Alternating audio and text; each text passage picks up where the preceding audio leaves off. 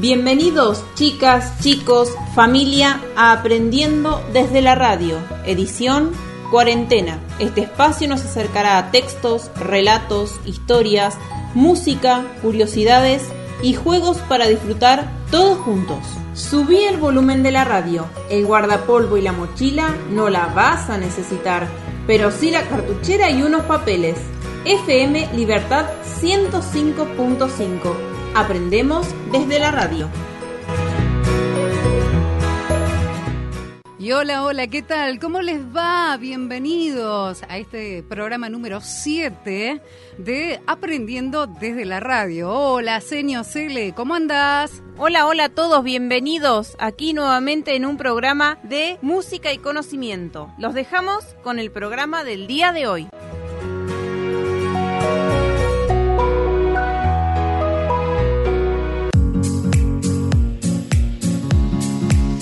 Ciencias Naturales.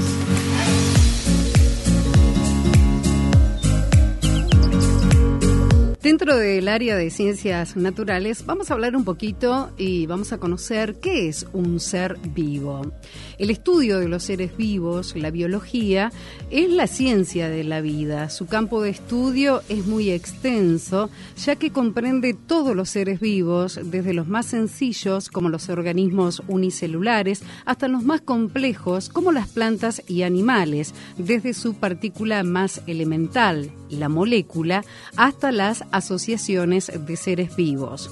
Para aproximarse al conocimiento de la vida desde todos los puntos de vista posible, la biología se estructura en diferentes ramas de investigación la fisiología en funciones, la taxonomía, clasificación o la genética, herencia, son tres ejemplos de las múltiples divisiones que establece esta ciencia para emprender el apasionante conocimiento de la vida. La biología busca explicar los fenómenos de los seres vivos de una forma racional. Para ello utiliza el método científico, un procedimiento que comparten todas las ciencias de la naturaleza y que partiendo de la observación sigue unos pasos de forma sistemática para llegar a la proporción de una teoría. El objetivo del método científico es precisamente la elaboración de teorías que relacionen lógicamente hechos en apariencia independientes, además de permitir hacer predicciones de nuevos fenómenos que se puedan comprobar empíricamente. La vida en la Tierra ha adoptado una gran variedad de formas y tamaños. Hasta ahora han sido descritos varios millones de seres vivos diferentes y cada día se descubren nuevas especies. Pero ¿qué tienen en común una bacteria de una milésima de milímetro y una ballena de más de 30 metros de longitud? ¿En qué se distinguen de una roca? En que la roca no tiene vida, es inanimada o inerte cualquier organismo vivo, por sencillo que sea, siempre es mucho más complejo que un ser inanimado. En segundo lugar, ningún ser inanimado puede realizar por sí solo las funciones vitales, nutrición, relación y reproducción. ¿Y cuáles son las funciones vitales? Todos los seres vivos comparten las tres funciones vitales, nutrición, relación y reproducción. De ellas, las más determinantes, la capacidad de reproducción, por la que un ser vivo es capaz de originar un nuevo individuo igual o muy parecido a su precursor, con lo que se consigue perpetuar la vida a lo largo del tiempo. Mediante la nutrición, los organismos captan materia del exterior para utilizarla en su provecho, ya sea para crecer y desarrollarse o para mantener su estructura y poder seguir realizando el resto de funciones vitales. Sin la capacidad de relación, por la que los organismos reciben estímulos del exterior y emiten respuestas adecuadas, los seres vivos no podrían alimentarse ni reproducirse.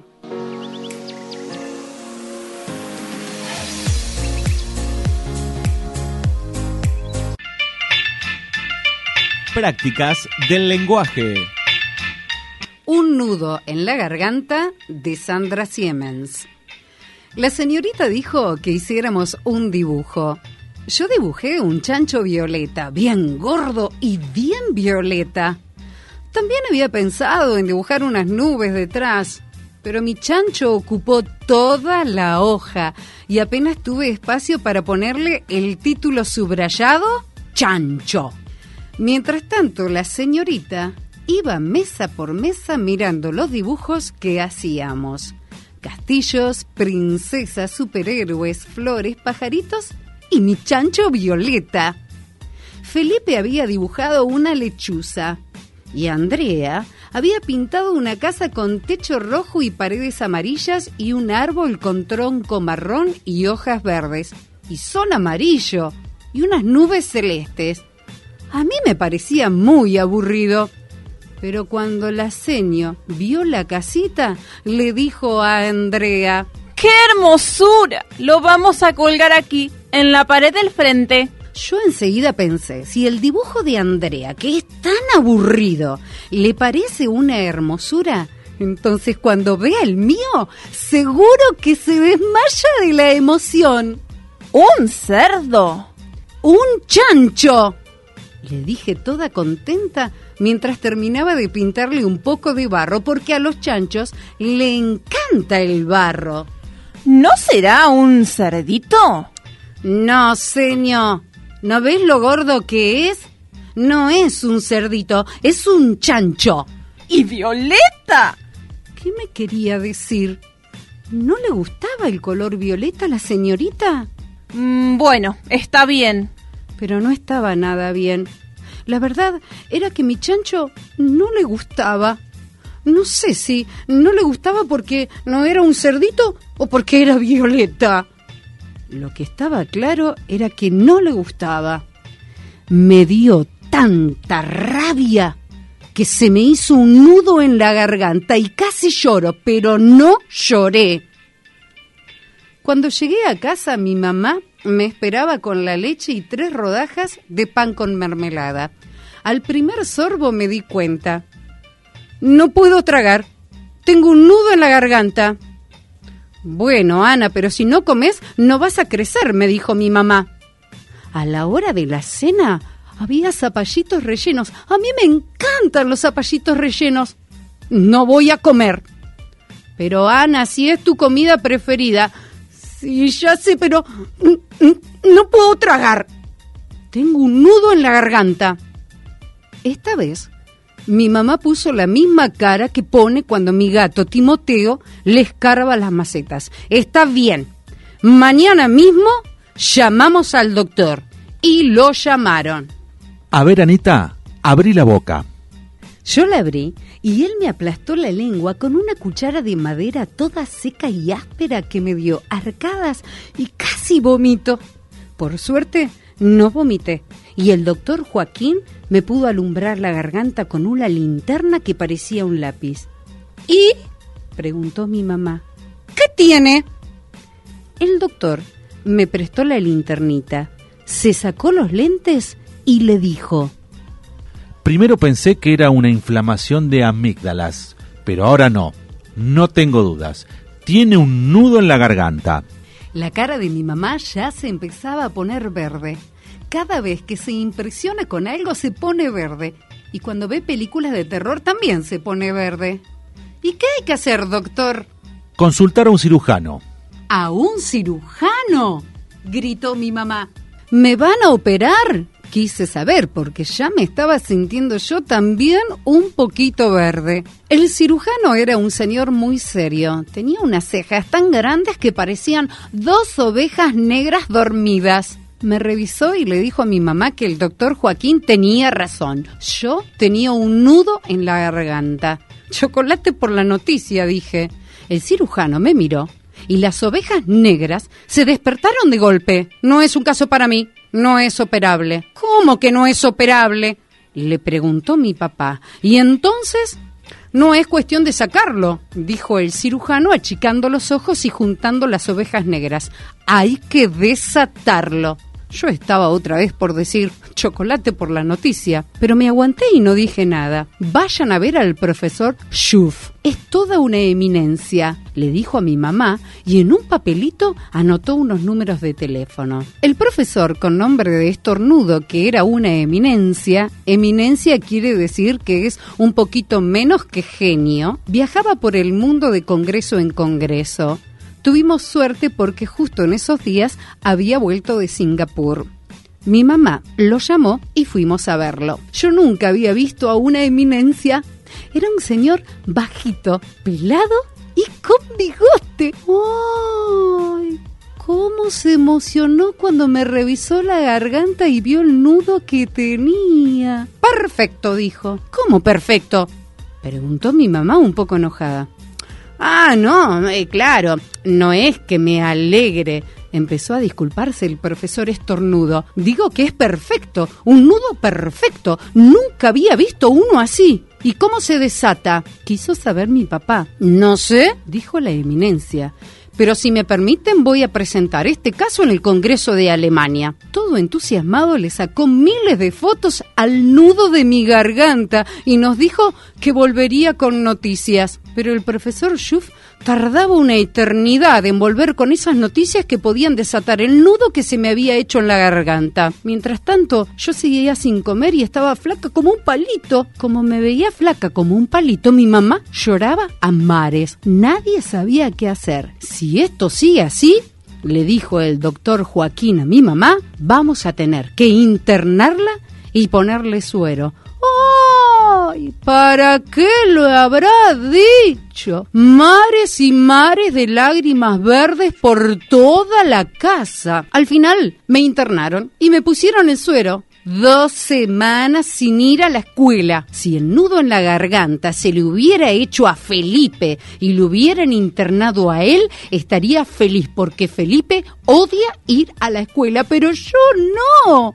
Yo me aburro como una ostra si no voy. Así que, encima de estar transparente como un papel de calcar, estaba furiosa. Y para colmo, según el doctor Joaquín, que me seguía espiando la garganta, el nudo estaba cada vez más apretado. Las cosas ya no podían estar peor. Eso pensé, pero estaba equivocada, porque para empeorar lo peor de todo, una tarde después de clase me vino a visitar Andrea que no la soporto. Sentí que el nudo se me apretaba tanto, tanto que casi no dejaba pasar el aire. ¿Quién le habrá hecho creer que es la más linda del mundo? Y que su carpeta es la más prolija. Y que es la más inteligente del grado. Y que nadie dibuja mejor que ella. Por suerte se tuvo que ir enseguida, porque al final volvió el profesor Schuf con las noticias. Las noticias eran otra eminencia, pero se ve que no todas las eminencias son iguales porque esta era una señora enorme, con muchísimo pelo blanco y unos ojos chiquititos que casi no se le veían. Les presento a la doctora Milenka, les dijo el profesor Schuff a mi mamá y a mi papá. Buenas tardes, dijo la doctora. La doctora Milenka vivía en la República Checa y hablaba horrible. La verdad era que nunca había visto a dos eminencias más diferentes. Uno bajito y pelado y la otra enorme y con tanto que pelo que parecía tener una nube en la cabeza. La doctora Milenka tenía un bozarrón que daba miedo y enseguida ordenó. ¿Me dejarían sola con Ana, por favor? A mí no me causaba ninguna gracia quedarme a solas con esa mujer. ¿Se puede quedar mi mamá? No. Mamá, fueran a preparar la merienda que de inmediatamente Ana lo va a tomar. Mi mamá salió corriendo de mi cuarto y me dejó sola con la inminencia gigante. Se sentó al lado de mi cama y estuvo como mil horas en silencio hasta que finalmente me miró y me dijo, A ver. Yo abrí la boca para que me revisara la garganta. No, no, no, protestó. No me interesa mirar la garganta. Frr. Hablemos, querida decir. Querida decir. Y hablamos. Hablamos de un montón de cosas. La verdad es que la doctora Milenka parecía mala, pero era muy divertida.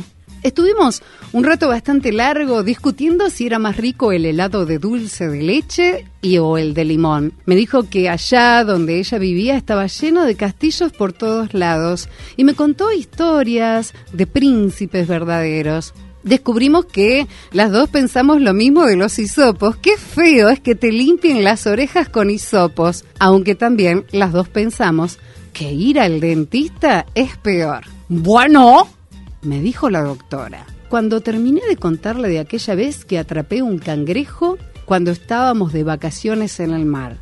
Yo querría pedirte un favor. ¿Qué favor? Un dibujo. ¿Podrías hacerme un dibujo para que yo colgaba en mi consultorio? ¿Un dibujo? ¿Y qué le dibujaba yo ahora?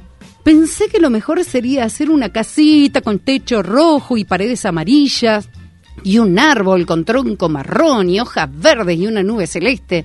¿Me alcanza mis lápices, doctora Milenka? Sí, por supuesto. Mientras yo me acomodaba para pintar, la doctora Milenka esperaba en silencio. Estaba mordisqueando el lápiz rojo sin saber por dónde empezar a pintar el techo de la casita cuando me entró la duda. Dudé un ratito. Después agarré mi lápiz violeta y dibujé un chancho bien gordo y bien violeta que ocupaba toda la hoja. Y después le dibujé mucho barro porque a los chanchos les encanta el barro y encima de todo le puse el título subrayado Chancho. Cuando se lo di a la doctora Milenka le brillaban los ojos. Gracias. Es el chanchus más hermoso del mundo, me dijo. Lo voy a poner en marco amarillo y lo voy a colgar al lado de un precioso cuadro de un gato color verde brillante. Mientras ella guardaba con mucho cuidado mi dibujo en su maletín, le pregunté quién había dibujado el gato verde brillante. Un chico. ¿También tenía un nudo en la garganta? Sí. ¿Y se le desató? Por supuesto, dijo. Me dio un beso en la punta de la nariz y me dijo que se tenía que ir porque el profesor Schuff la estaba esperando para ir a un congreso en no sé dónde. En ese momento entró mi mamá con la merienda. Y doctora, le revisó la garganta. Ah, no se preocupan, no hace falta, le dijo. Le robó tres galletitas de chocolates de la bandeja y se fue. Mi mamá se apuró a dejar la bandeja y corrió a acompañarla. Yo aproveché y me tomé toda la leche y me comí todas las galletitas. Tenía hambre. Cuando volvió mi mamá, le pedí que me hiciera zapallitos rellenos para cenar. Me encantan los zapallitos rellenos.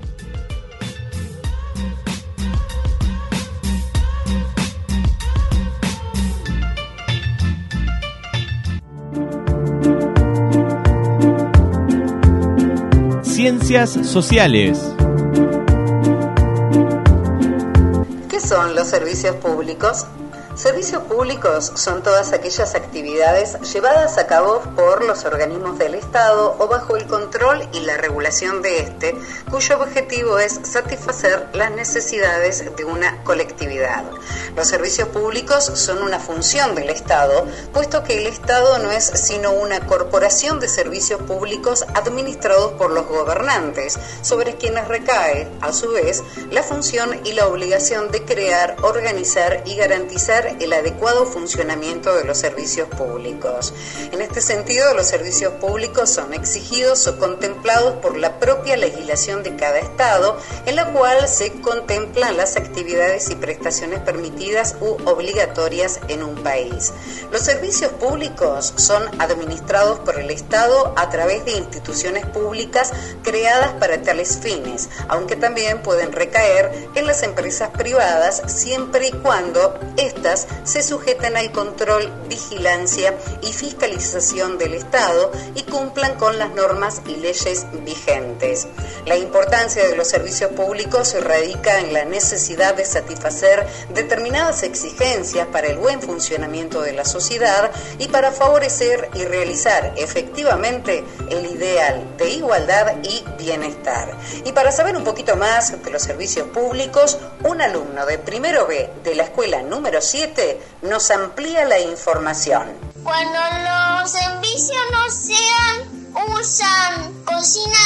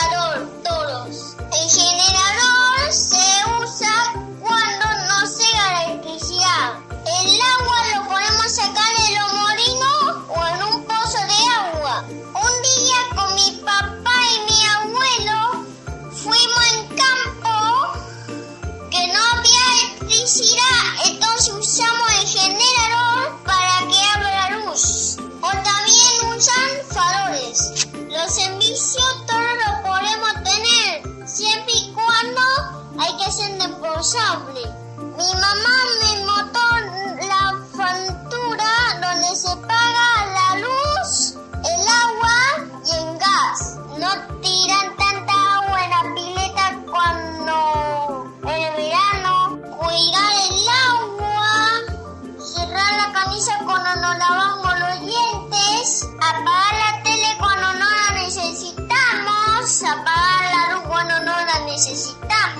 cuidar la calefacción cuando tenemos el calefactor prendido, no abrir la puerta, cerrar bien la canilla, así no desperdiciar agua, no dejar la puerta abierta, así podemos cuidar todos nuestros servicios.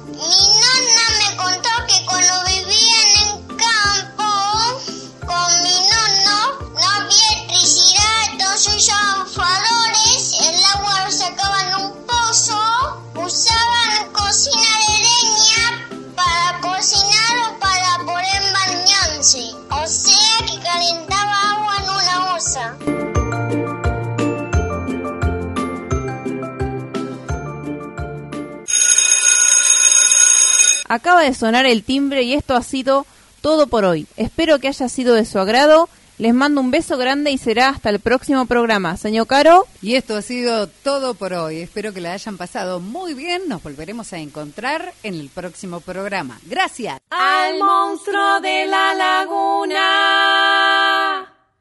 le gusta bailar la morga.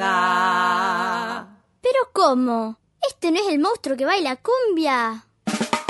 Llegando el mes de febrero, la murga empezó a ensayar y el monstruo de la laguna salió a buscar un disfraz. Se puso antifaz de piojo y plumas como el chajá. ¿Qué chaja? No quiere que lo descubran mientras dure el carnaval. No quiere que lo descubran mientras dure el ¿Le da carnaval. vergüenza? Se mezcla entre las comparsas, queriendo disimular.